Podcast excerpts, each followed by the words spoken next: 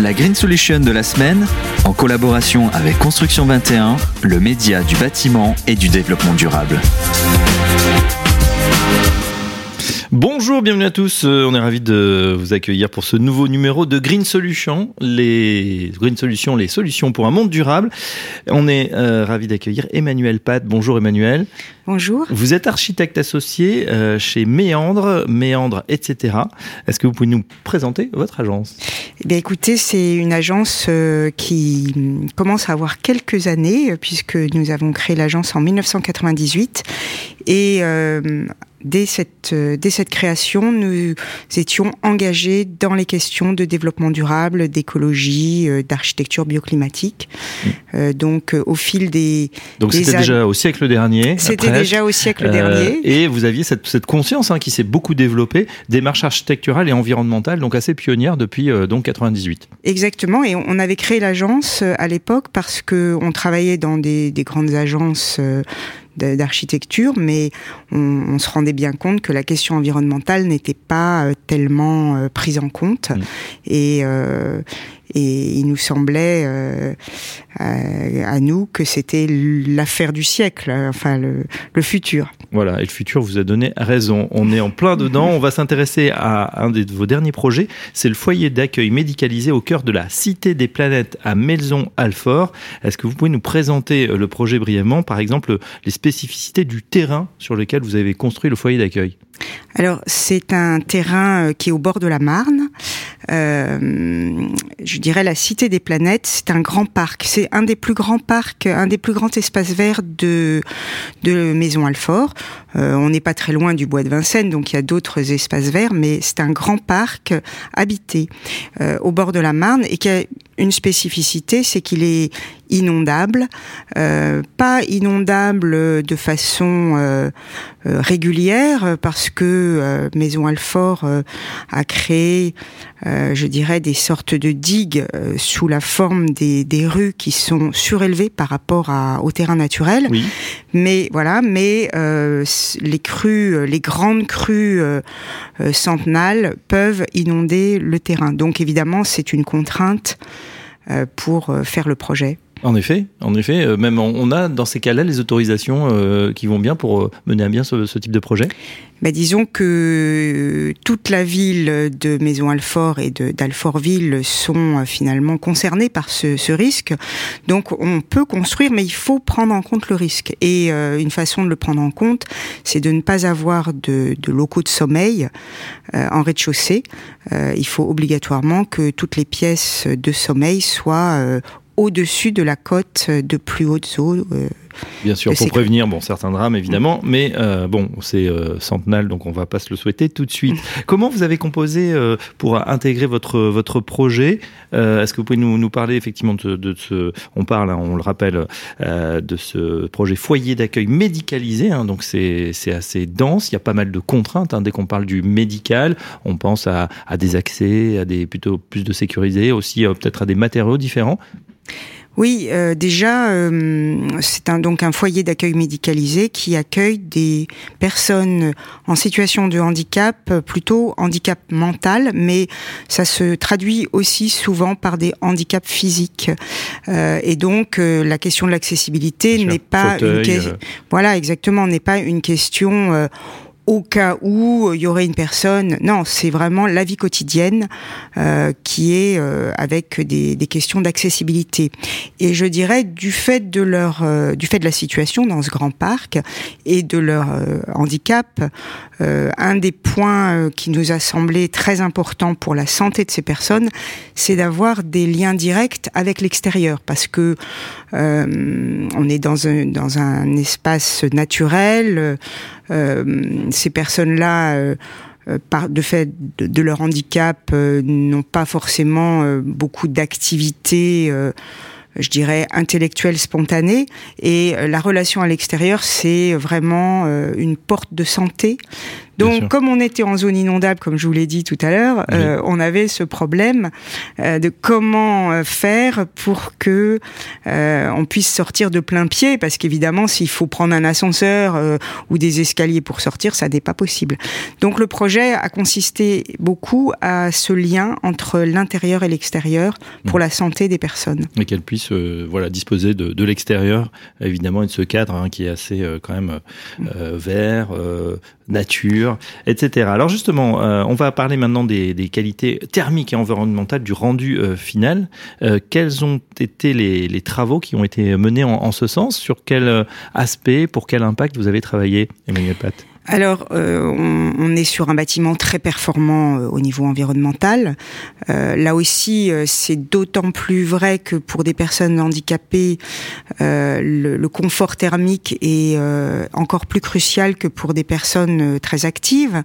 Et donc, nous avons déjà travaillé sur le bioclimatisme, c'est-à-dire le, la, le, positionnement du bâtiment. On a un bâtiment assez compact et euh, positionné de façon à avoir les meilleures orientations, c'est-à-dire euh, les chambres sont au sud et il se trouve que sur ce terrain, le sud est aussi le jardin donc euh, au calme.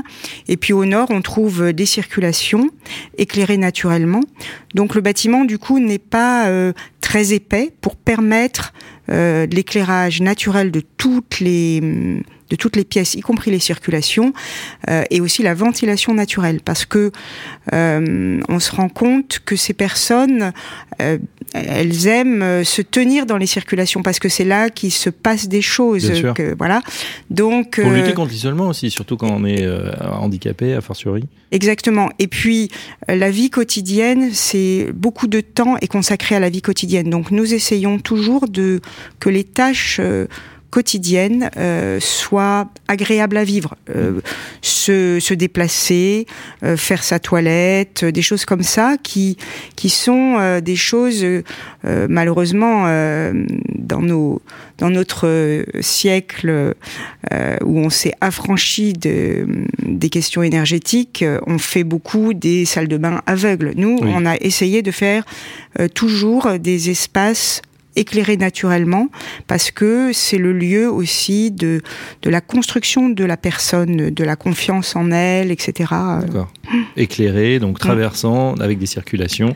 Euh, on l'a bien compris. Alors euh, chez Méandre, etc., votre agence, euh, c'est vrai, on peut voir, hein, et j'engage nos auditeurs à consulter sur votre site internet un espèce de, de manifesto que vous avez fait. Hein. On retrouve beaucoup de, de, bois, de matériaux assez proches de la nature. Quels sont justement, Emmanuel Pat, les matériaux que vous avez utilisés pour ce projet?